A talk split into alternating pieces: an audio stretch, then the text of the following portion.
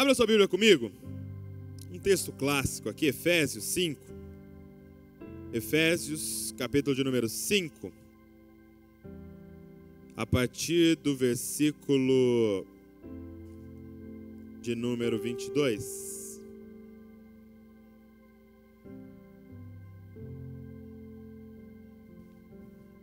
Efésios, capítulo 5. Vamos ler a partir do versículo 22.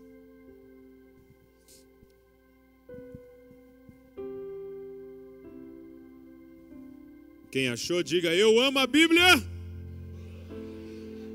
Quem não achou, diga eu também.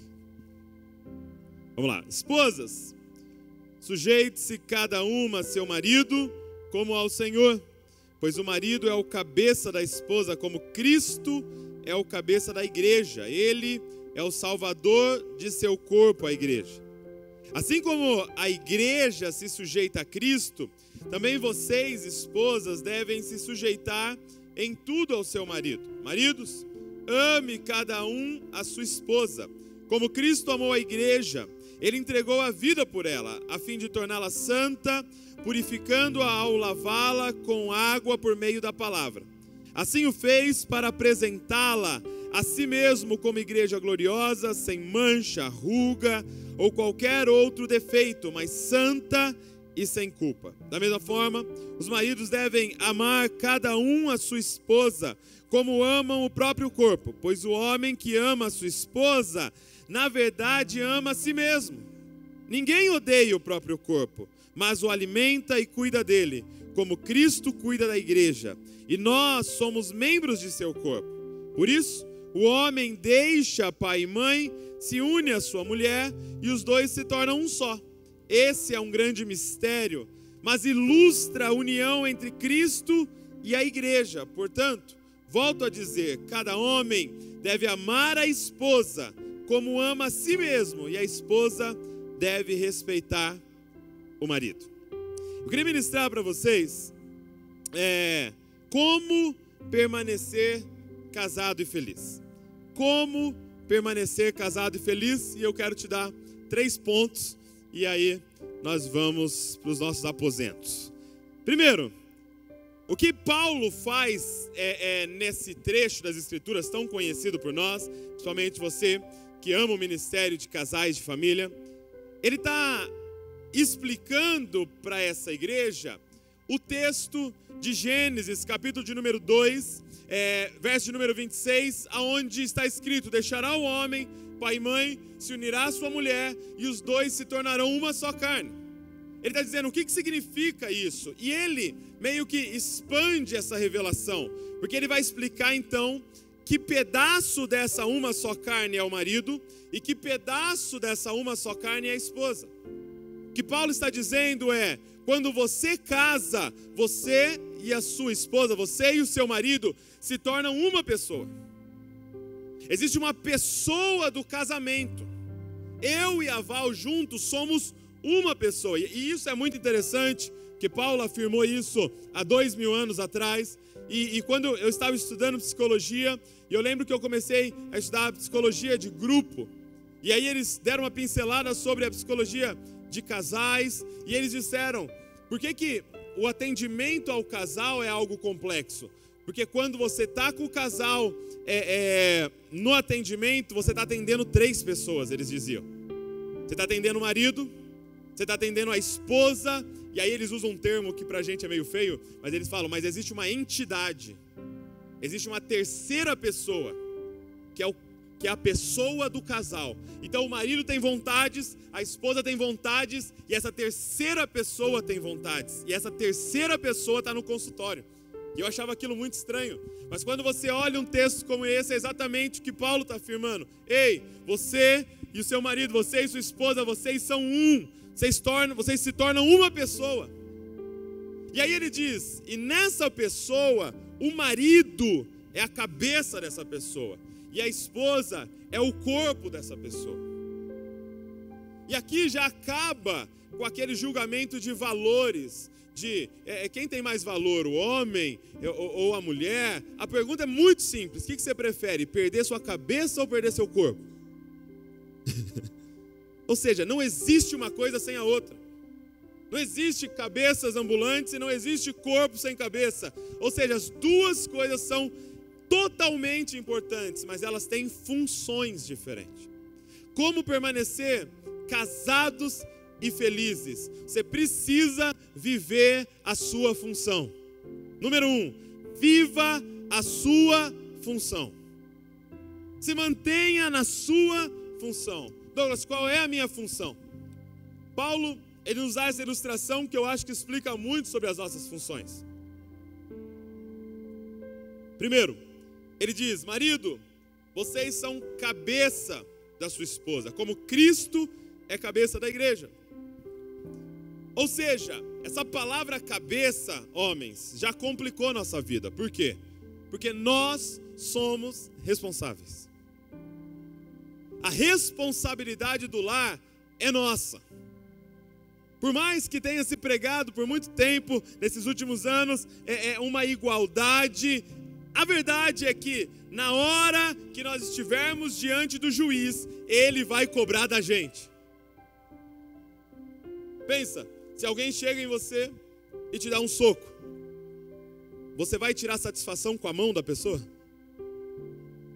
Hein? Você conversa com a mão dela, o que, você está me batendo aí, irmão? Você está louco?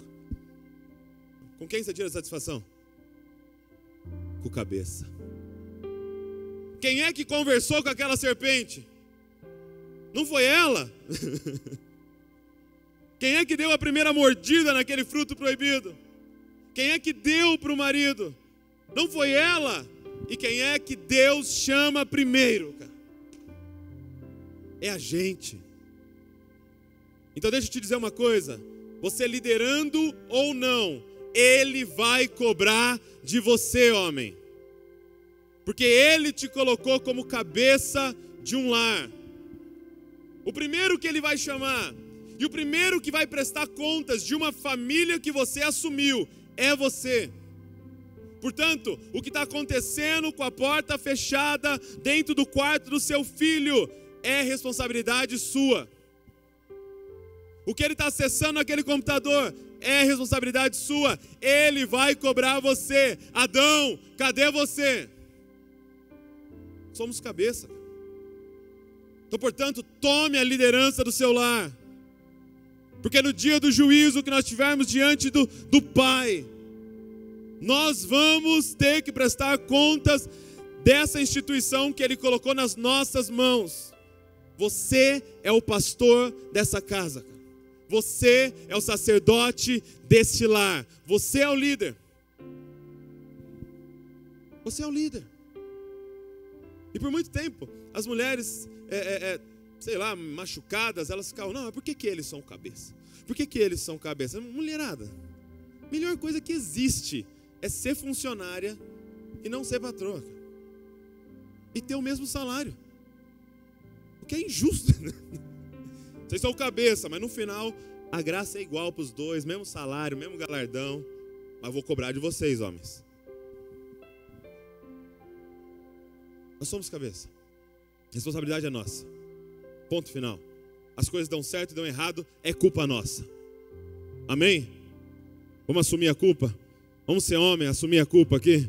As coisas dão certo, dão errado, a culpa é nossa. Porque nós somos os líderes. Agora, qual é a nossa função? E eu queria usar a cabeça para ilustrar as nossas funções. Por exemplo, os olhos estão na cabeça. Então é nossa função, homens, vigiar. É nossa função estar extremamente alerta sobre o que está acontecendo no nosso lar. É nossa função saber o que está acontecendo naquele quarto com a porta fechada. Na verdade, nem tinha que ter chave nas portas do, seu, do quarto dos seus filhos. Nem tinha que ter televisão lá dentro e não tinha que ter computador lá dentro. É nossa função saber a senha de todos os celulares da nossa casa, cara. E de vez em quando dá uma pegar escondido sem ver, acessar e olhar o que está sendo conversado no WhatsApp. Vocês sabiam que eu, eu li uma pesquisa que diminuiu, presta atenção, diminuiu na nossa nação o acesso à pornografia. Não, não dê glória a Deus, cara. Porque eles estão mandando fotos deles um para os outros.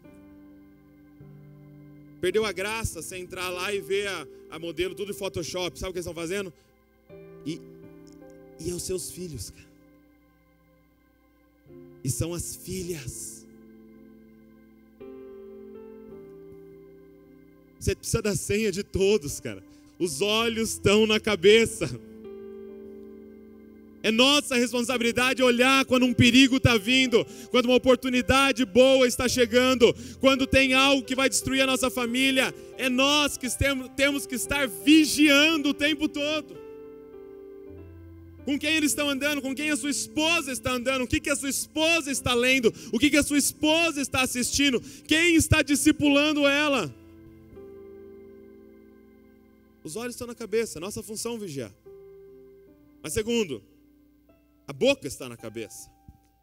E é nossa função alimentar a nossa família. Homens, é nossa função alimentar o nosso lar. E eu não estou falando de comida física, que eu sei que você está fazendo isso. É nossa função trazer o pão do céu para nossa casa. Entenda, gente, só existe ministério de adolescente porque não tem pai em várias casas. Só tem que ter um ministério infantil super elaborado, porque não tem pastor nas casas, cara. É nossa função alimentar os nossos filhos e a nossa esposa. É nossa função acordar uma hora mais cedo, ir para um canto quieto, abrir esse livro e preparar uma refeição para a nossa família todo o tempo livre, achar lá um canal do YouTube, assistir umas pregações, sair alimentado para ter o que dá para nossa casa. Sabe, tem um texto que as mulheres não gostam muito, que está em 1 Coríntios capítulo, 3, é, capítulo 14, verso 35, que Paulo parece extremamente machista. Ele fala assim: mulheres, não falem na igreja. Se tiver uma pergunta, faça para o seu marido em casa. O que isso, Paulo? Né? Se tiver, olha o que ele disse: se tiver uma pergunta, não fala na igreja, faz para o seu marido em casa. Gente, se não existisse, presta atenção no que eu vou falar, se não existisse esse versículo, a fé cristã seria só de mulheres. Em todas as igrejas tem mais mulheres, todas. Primeiro, porque elas são as primeiras que procuram ajuda. Nós somos orgulhosos. Elas têm muito mais fé que a gente. Elas buscam muito mais. Geralmente elas leem muito mais. A gente tem uma loja virtual de livros. A maioria dos nossos clientes são mulheres. Porque elas querem mais, elas têm mais fome, elas têm mais sede da palavra. Sabe o que Paulo estava fazendo? Não deixando a fé se transformar numa fé só de mulheres. Sabe a estratégia de Paulo? Ele estava dizendo, esposa, calma, calma, calma. Eu não vou te responder. Sabe o que você faz? Chega em casa e fala, meu bem, o que, que quer dizer esse texto aqui? Ele vai falar, não sei. Aí você fala assim para ele, então se vira e vai estudar, porque o pastor falou que não vai me responder. Acho que os pastores deviam começar a fazer isso. Pergunta para o seu marido para forçar o seu marido virar pastor de um lar, virar sacerdote de um lar, ter alimento, pão do céu para dar para uma família, cara. Sabe, esse é o aconselhamento que eu tenho dado para os jovens. Cara, você quer casar? Ah, eu estou querendo namorar. Não, legal, beleza, mas você tem, você tem maturidade espiritual. O que, que é isso, Douglas? Você está podendo alimentar uma mulher e guiar uma mulher espiritualmente e seus filhos? Ou você vai assumir alguém para ir para o inferno com você? A boca está na cabeça, cara. É nossa responsabilidade, homens. Ah, mas ela aceitou Jesus primeiro. Se vira, meu, corre. Se inscreve no, no, no seminário da sua igreja. Vai atrás. É sua responsabilidade guiar sua esposa e seus filhos, cara. Por quê? Terceiro lugar, os ouvidos estão na cabeça. E é nossa responsabilidade ouvir os céus, gente, e saber a direção que Deus tem para a nossa família. Nós precisamos estar com isso aqui afiado, gente, para saber a vontade de Deus para nossa casa. Sabe, nós como igreja brasileira, nós tivemos uma fase agora que nós aprendemos a pedir pelo poder de Deus. Poder de Deus, o poder de Deus. E é maravilhoso o poder de Deus. E ele libera o poder. Mas o poder de Deus, gente, a unção de Deus é um turbo. Só que um turbo é uma maldição quando você está no, no lado errado. Se Deus liberar poder, Ele vai acelerar o que está acontecendo na sua vida. Mas a pergunta é: você sabe a vontade de Deus? Porque poder de Deus sem saber a vontade de Deus é uma maldição. Você vira sanção. Então, mais importante do que pedir poder de Deus, você tem que pedir qual é a tua vontade, Senhor, e que, que direção eu tenho que ir, para onde nós temos que ir, quem que nós, aonde nós temos que estar, Senhor. E quando você estiver no centro da vontade de Deus, peça poder, peça ousadia, peça unção para fazer com mais força a vontade dele. Cara, não peça poder para ele abençoar a sua vontade. Gente, não caia da, da cama de joelho, apresentando para Deus os seus planos e pedindo para Ele abençoar. Caia na cama de joelhos, dizendo: Senhor, quais são os teus planos? Porque os pensamentos dele são muito mais altos que o nosso, assim como o chão é distante das estrelas, assim é os pensamentos dele em relação aos nossos. Qual a tua vontade, Senhor? Esse dia eu vi um pastor dizendo uma coisa, eu e a Val ficamos muito confrontados com aquilo. Ele perguntou assim: Quem que decidiu quantos filhos você vai ter?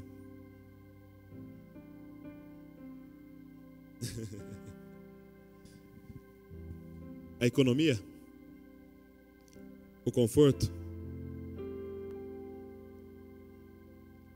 A estética?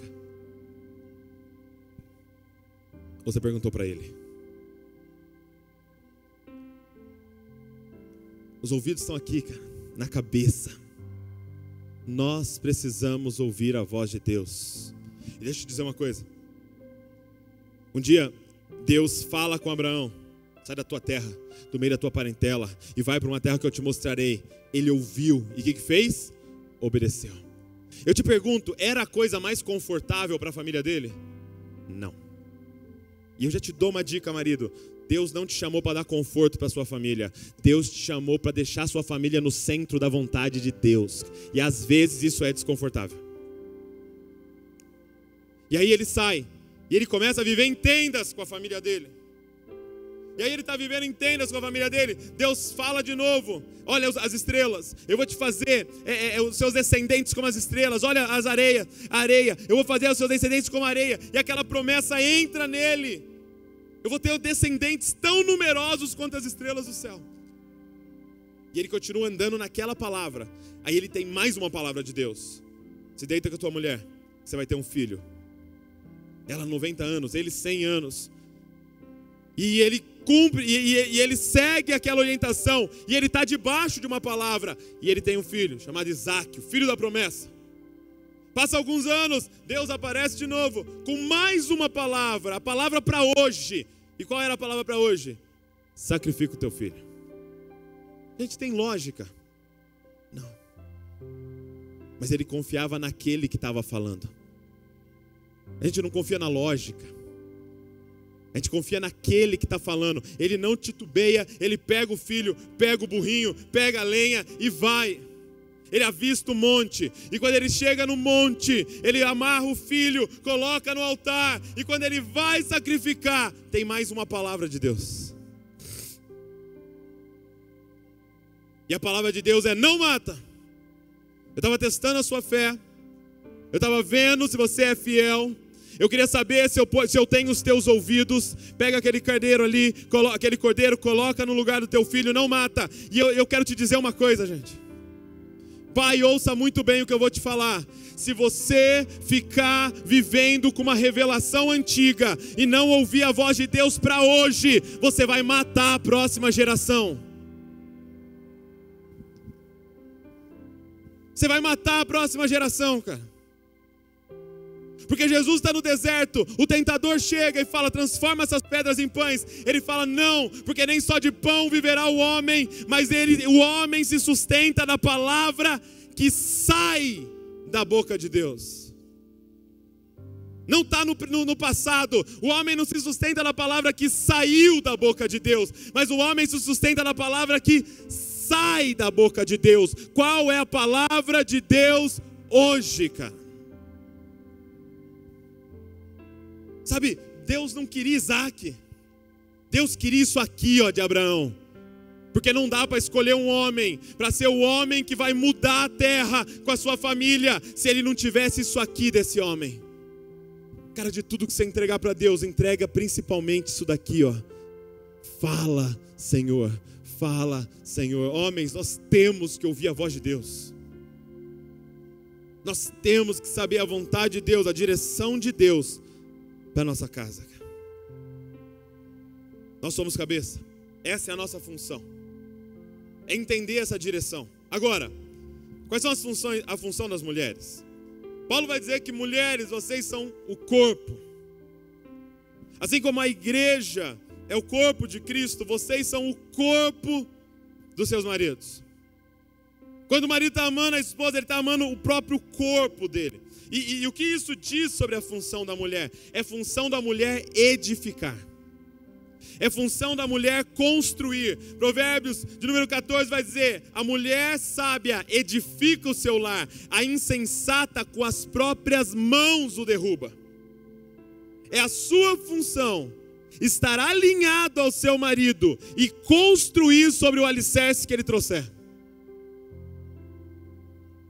É a sua função colocar em prática, executar o que Deus está falando no seu lar. Cara, você olha para Sara, você fica assustado. Você imagina o Abraão chegando para ela e falando assim: Sara, Deus falou para nós sair do meio da nossa parentela e ir para uma terra que Ele vai mostrar. Mas para onde? Ele vai mostrar. Vai para a esquerda ou para a direita? Na hora a gente vê e sai. Eu só sei que não é aqui. Mas eu levo blusa ou coisa de calor? Levo os dois. Mas a gente vai morar onde? Não sei. Só que aí, você vai ler em 1 Pedro, sabe o que diz? Que Sara, seja como Sara diz, que chamava o seu marido de Senhor. Sabe qual é a palavra para Senhor? Kyrios. É a mesma palavra usada para Jesus. Eu creio que Muitas vezes Abraão errou, eu creio não, eu sei que muitas vezes Abraão errou a ponto de dar ela para o faraó lá com medo, porque ela era muito bonita, com medo de morrer, mas ela chamava o marido dela de Quírios, como que dizendo, mesmo quando você erra, eu vou continuar profetizando. Jesus, eu vejo Jesus em você, eu vejo Deus em você. Você é o meu pastor, você é o meu líder. Você Deus fala com você e eu vou seguir o que Deus falar com você. Fique na sua função. Mulheres, permaneçam na sua função. Cara, é maravilhoso, porque a mulher tem um poder que Deus deu para ela, que é o poder da multiplicação. Ela tem esse poder, é, é, foi para ela que Deus deu o útero, só ela traz novos seres humanos para a terra. E isso serve para seres humanos e para todo o resto. O que você plantar numa mulher, ela multiplica. A palavra que você plantar numa mulher, ela amplifica. Então seja coisa boa.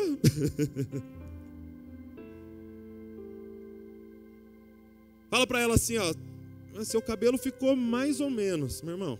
Ela põe no útero aquilo e vira um Vou raspar então. A mulher tem esse poder de multiplicar, cara. Mulher, é o seu papel pegar o que Deus está falando com seu marido e fazer isso se expandir de uma forma. Gente, eu, eu, eu, eu liderava, eu lidero o Jesus Eu lembro que nos primeiros anos eu lá é, é, postando, fazendo as coisas e, e, e, nas redes sociais e tal, e o Jesus indo bem. Eu lembro que chegou numa, numa época que tinha 80 mil seguidores no Facebook. E de repente, Deus falou com a Val. Porque por causa da fase das crianças tal, a Val não, não se envolvia tanto no Jesuscope, ela me apoiava totalmente tal, mas não se envolvia. E aí chegou uma hora que Deus falou com ela e ela se organizou e tomou. Não, Douglas, Jesus Cop é meu também. Nós vamos fazer isso junto. Gente, em dois anos, foi de 80 mil para um milhão de seguidores. Em dois anos. Você me perguntar o que, que você fez? Não sei. Talvez caiu num útero. O projeto que Deus colocou no meu coração. Mulheres, vocês têm esse poder, cara. Vocês não têm noção o que é o casamento, gente, porque está assim, ó, quando dois ou mais concordarem. Casamento é uma bomba se dois concordarem, cara. Ninguém para vocês se vocês dois concordarem. Marido, se você ouvir o céu e ela concordar, ninguém para, cara o que vocês vão fazer, seja empresa, seja ministério, seja projetos sociais, seja o que Deus colocar no coração de vocês, ninguém para. Mulher, é o seu papel edificar. Nas suas mãos. É você que executa esse negócio que Deus colocou no cabeça. Agora, por que nós temos que nos manter nessa função? Pode falar assim, Douglas, mas tem mulher que é bem líder, que lidera, e não tem homem que edifica. O que, que tem que manter nessa função? E eu queria falar sobre segunda forma de ter um casamento, permanecer com o seu casamento feliz, casado e feliz. E eu quero que você note assim, olha, perca seu casamento. Coloca assim, perca o seu casamento. Jesus vai falar em Mateus 16, verso número 25, texto muito conhecido. Aquele que quiser achar sua vida, perderá. Mas aquele que perder a sua vida por minha causa, encontrará. Então, você quer achar o seu casamento? Perca o seu casamento. Que sentido, Douglas? Eu perco. Gente, você precisa entender o que Paulo está dizendo nesse texto de Efésios 5. É que casamento não é sobre nós. Casamento, gente, não é sobre um homem e uma mulher. Casamento é sobre Jesus. Eu queria te convidar a perder o seu casamento para glorificar o nome de Jesus nele. Casamento, gente, é um símbolo profético. O nosso casamento é um símbolo profético de Jesus e a igreja. Ele nos chamou para, como casal, apontar para algo que está por vir. Jesus irá casar com a sua noiva, a igreja, cara. Nós somos um símbolo profético. Cara. Tem noção disso? Você lembra no Antigo Testamento o cordeiro? Que tinha o cordeiro, e aí eles tinham que levar o cordeiro para ser sacrificado. E lembra que esse cordeiro tinha que ter um ano, e ele tinha que ser perfeito, não podia levar um cordeiro é, manco, não podia levar um cordeiro sem uma orelha, não podia levar um cordeiro manchado. Lembra que o cordeiro tinha que ser perfeito. Por quê? Jesus Deus come cordeiro? Aí ele falou: Hum, esse sem perna aqui eu não gostei, ficou meio amargo. É isso? Por que, que o cordeiro tinha que ser perfeito? Hã? Ele é caprichoso? Não. Porque aquele cordeiro não era um cordeiro. Aquele cordeiro era um símbolo de algo que viria e precisava simbolizar perfeitamente. Não podia ter defeito, porque aquele que viria não teria perfeito, não, não teria defeito. Ele tinha que ser inteiro, porque aquele que viria seria inteiro. Tinha que ser um primogênito, porque aquele que viria seria um primogênito. Aquele cordeiro representava Cristo Jesus que viria e se sacrificaria de uma vez por todas por nós. Agora, por que, marido, que você tem que ser o cabeça? E por que, esposa, que você tem que ser o corpo?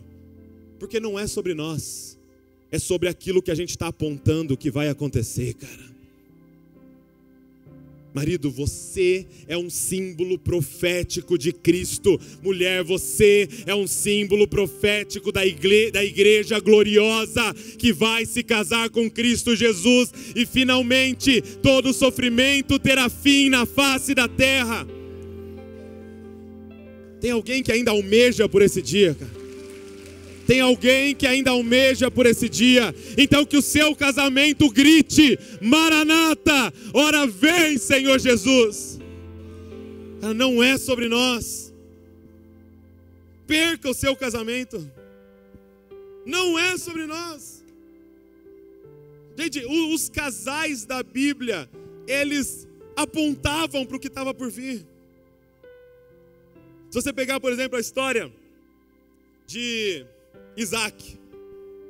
Abraão chama um servo e diz: Vai lá e escolhe uma esposa da minha família para o meu filho e traz para ele se casar. Gente, é a figura exata do pai, do espírito e do filho.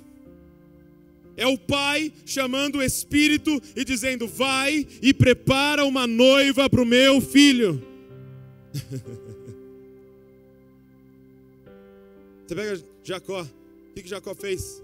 Trabalhou, trabalhou, trabalhou, trabalhou e comprou sua noiva.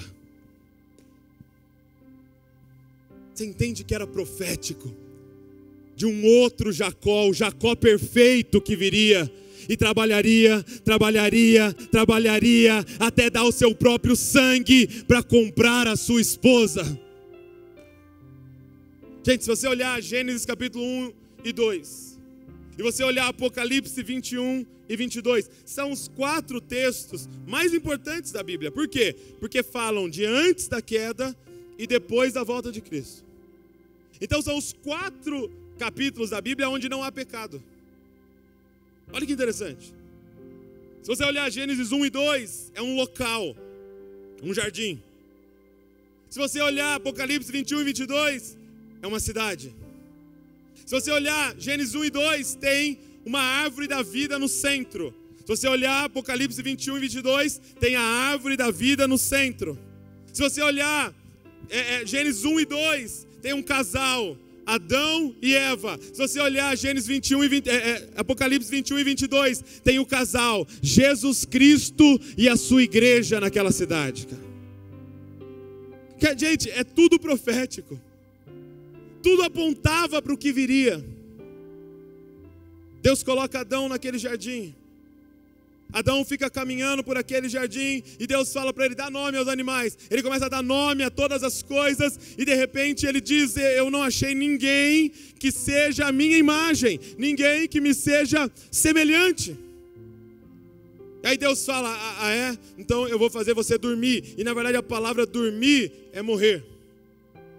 Deus mata Adão, corta o lado dele e arranca a esposa de dentro dele, que tinha a mesma natureza que a dele. Ele acorda e olha para ela e fala: Verdadeiramente você é ossos dos meus ossos, carne da minha carne. E aí de repente vem o último Adão, Jesus Cristo. E ele começa a caminhar por toda parte durante os anos que ele viveu aqui. E ele começou a dar nome para todas as coisas. Ele começou a renomear todas as coisas. Aquilo que eles chamavam de prostituta, ele chamava de filha amada. Aqueles que eles chamavam de desprezado, ele chamava de filho amado. Ele começou a dar nome para todas as coisas. Chegou no final, ele disse: Pai, não achei ninguém que corresponda Aí o pai disse: É mesmo, meu filho? Então Deus faz ele dormir. Chama um soldado, corta o lado dele e arranca a noiva dele de dentro dele, que é a igreja do Senhor Jesus, que um dia ele vai olhar para nós e dizer: "Vocês têm a mesma natureza que a minha, vocês são carne da minha carne, ossos dos meus ossos, nós somos um". É tudo sobre ele, cara. Nosso casamento é profético sobre ele. Que as pessoas olhem para o nosso casamento e enxerguem ele. estampado na nossa casa, cara. Perca o seu casamento. Viva exatamente a função, porque é profético. Primeiro, viva a sua função.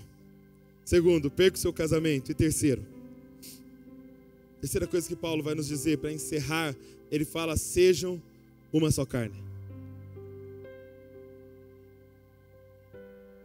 Sejam uma só carne. Olha só o que ele escreve em Efésios 5, verso número 31.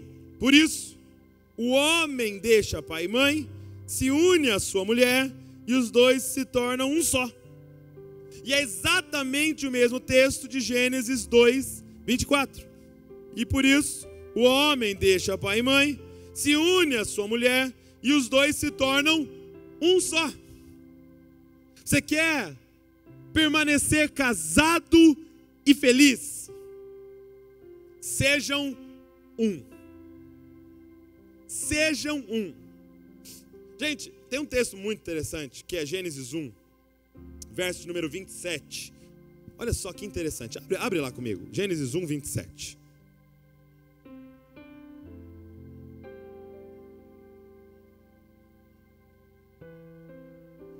Tudo que Paulo está escrevendo, ele tem Adão e Eva em mente.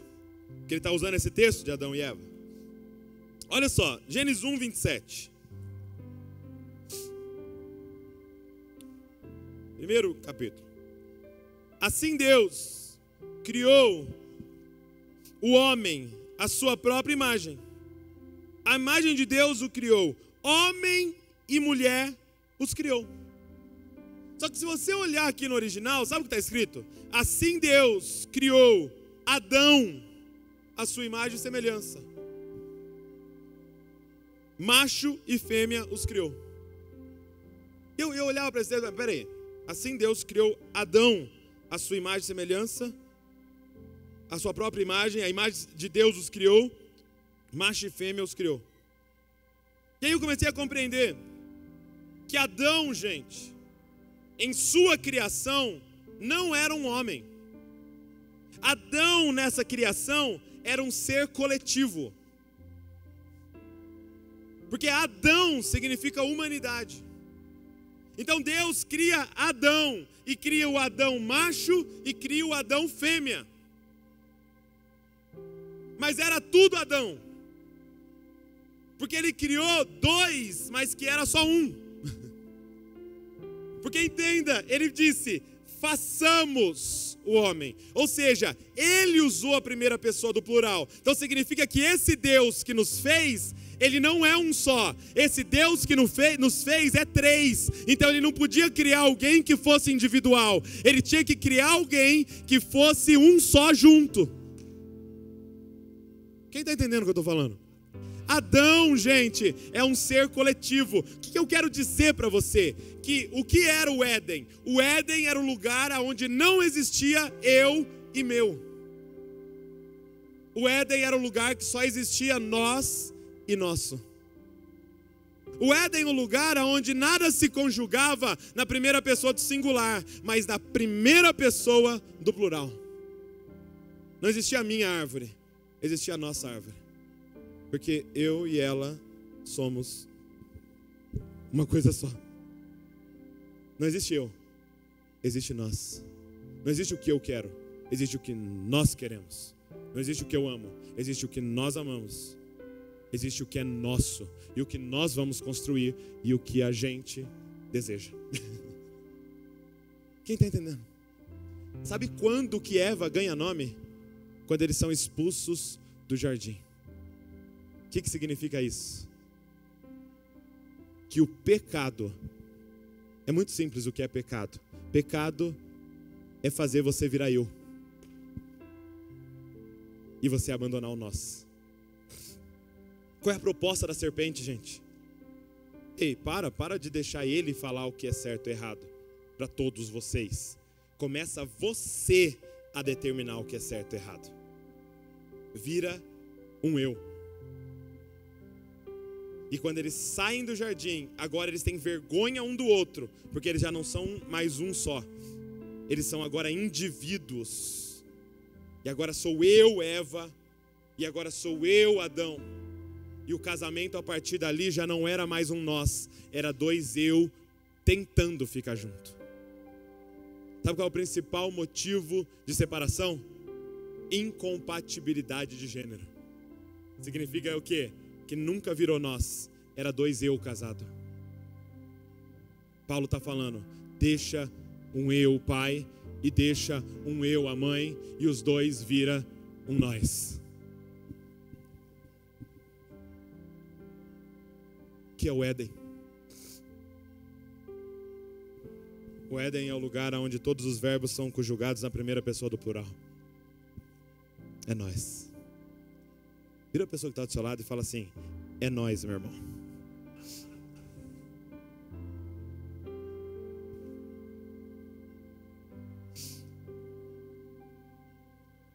Agora, o que é muito interessante é que Cristo também não é um indivíduo. Cristo é um ser coletivo. Senão ele não diria: Eu sou Cristo, cabeça, e vocês são Cristo, o corpo.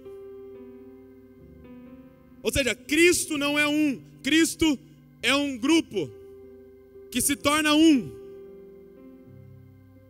Jesus Cristo é um indivíduo.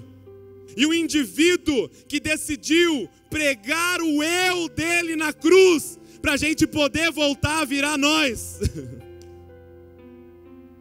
Eu não aceito ser eu. Então eu mato o meu eu para nós virar nós de novo, porque ele abriu de volta o caminho para nós sermos um com ele de novo. É nós. Cristo é esse ser coletivo, cara.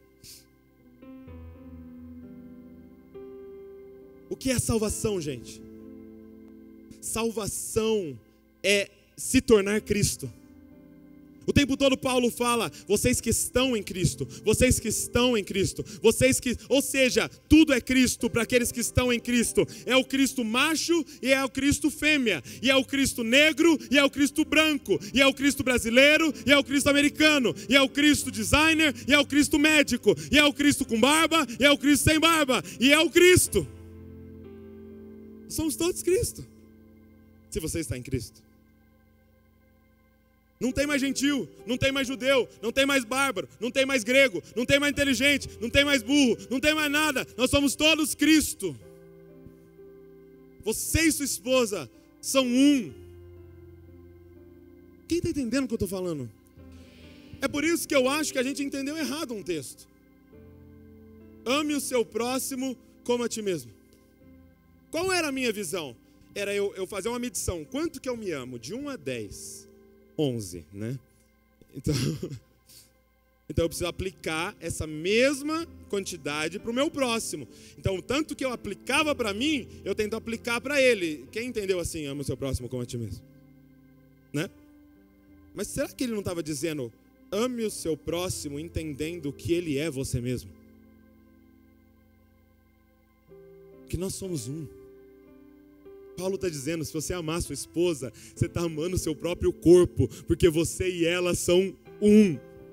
Então olha para ela e se enxerga, e ela olha para você e enxerga ela, porque agora não existe mais eu, existe nós. Então eu queria te fazer um desafio. Entrar na sua casa e apagar do seu vocabulário a palavra eu e a palavra meu. E já não é mais o que você quer, meu irmão é o que nós queremos. E já não é o que é, o que é bom para você, minha irmã, é o que é bom para a família.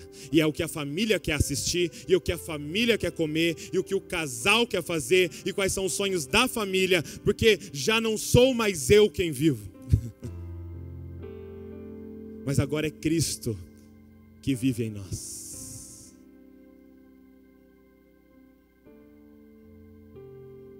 Qual é a salvação de Jesus Cristo? Nos ensinar a andar com uma cruz nas costas.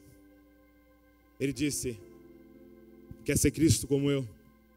Negue-se a si mesmo, tome a sua cruz e siga-me. Porque aqueles que se dizem Cristo andam com uma cruz nas costas. Mas, Douglas, quem está pregado lá? Eu. Para que nós vivamos.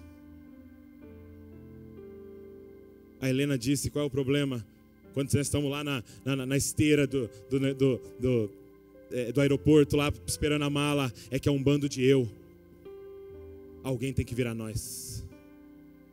Já não são os meus interesses que eu busco, é o nosso interesse é o nosso interesse, o que é bom para nós. Gente, precisa nós entrar no governo, precisa nós virar prefeito, precisa uns nós virar deputado, precisa uns nós, não uns eu que se diz crente.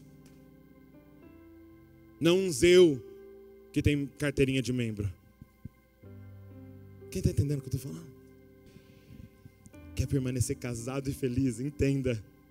Já não sou mais eu quem vivo Sabe, eu vi um pastor dizendo algo interessante. Ele falou assim: a, a gente protestante tem uma questão com o crucifixo, né?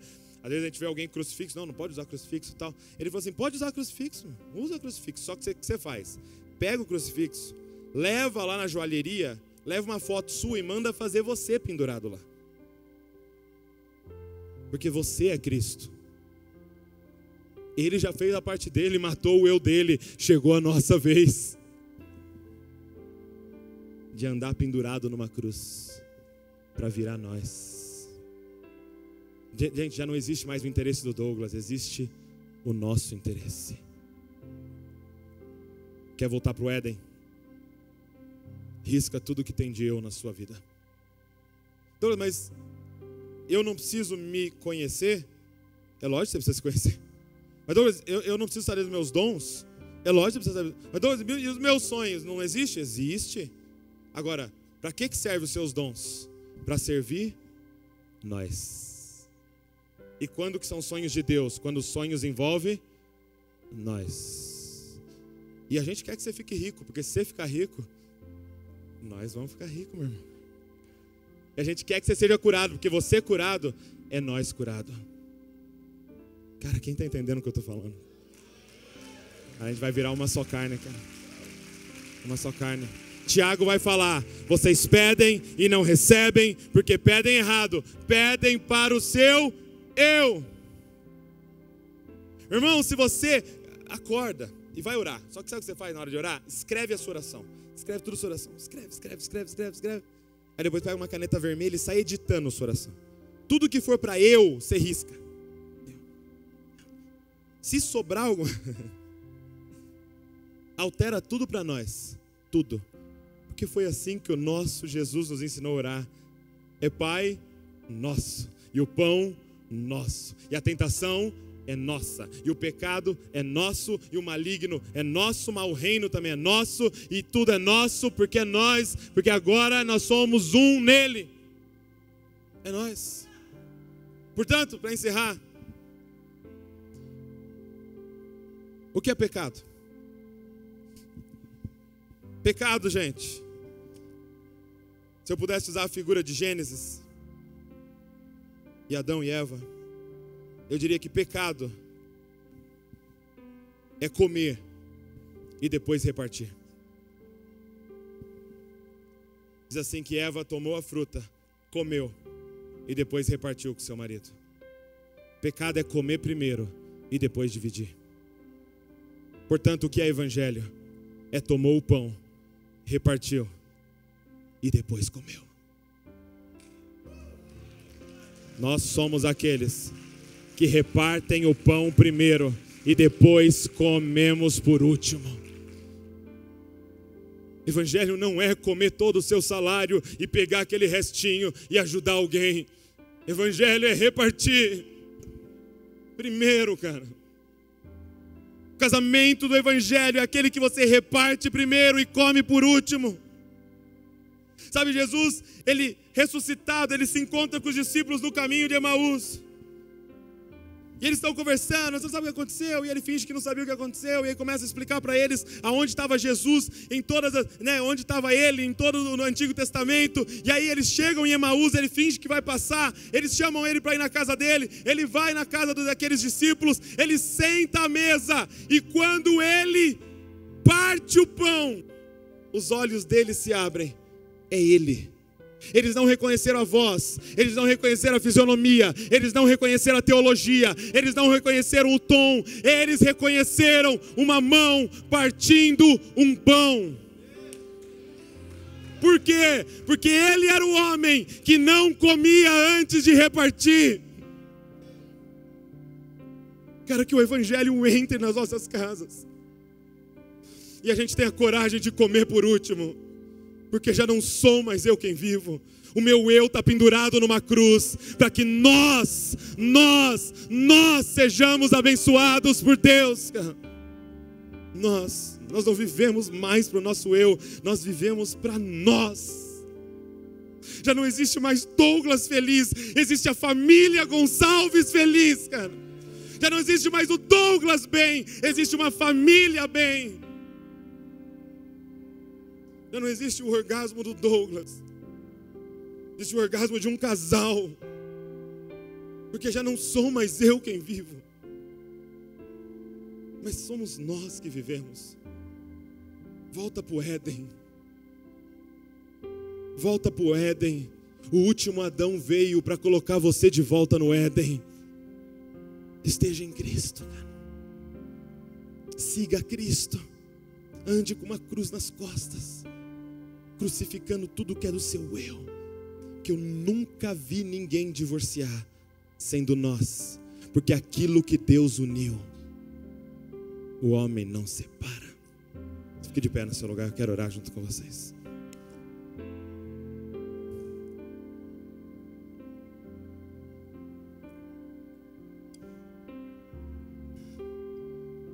eu quero fazer um convite para você que quer matar o seu eu, cara. E quer fazer um compromisso junto comigo que a partir de hoje nós vamos viver como nós. Que não existe mais eu no seu casamento, mas existe nós no seu casamento. Que é uma só carne é os nossos interesses, é as nossas contas, é os nossos problemas, é as nossas tentações, é o nosso pai, é o nosso pão, é a nossa casa. Se você quiser fazer esse compromisso comigo, sai do seu lugar, eu quero orar junto com você, para que esse poder do Evangelho nos alcance, nos tornando uma só carne em Cristo Jesus.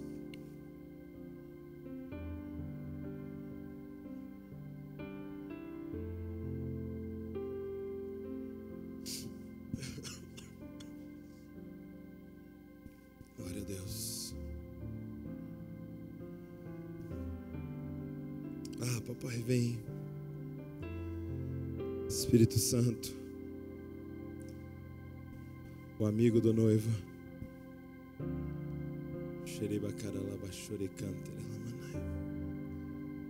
Você que já está aqui na frente, comece a orar. Comece a orar dizendo: Papai, me perdoa, Pai, por ter vivido como eu tanto tempo, Pai.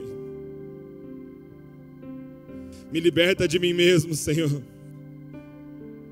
Me liberta de buscar os meus interesses, Pai, as minhas coisas e as minhas vontades.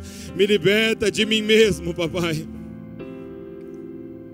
Espírito Santo do Senhor, eu quero te apresentar cada casal aqui, Senhor, cada família aqui representada, Pai. E nós queremos clamar a Ti, Senhor. Crucifica o nosso eu, Pai porque a nossa perdição é ser eu, Pai. Nos coloca de volta no teu propósito, Pai. Nos coloca de volta no teu propósito, papai. Que é de sermos um só. Assim como o Pai, o Filho e o Espírito são um, faça com que esses casais sejam um, Senhor, vivendo em plena harmonia, Senhor Jesus. Pai, que não haja mais o interesse dele, que não haja mais o interesse dela, mas haja a vontade de Deus sobre a nossa casa, Pai.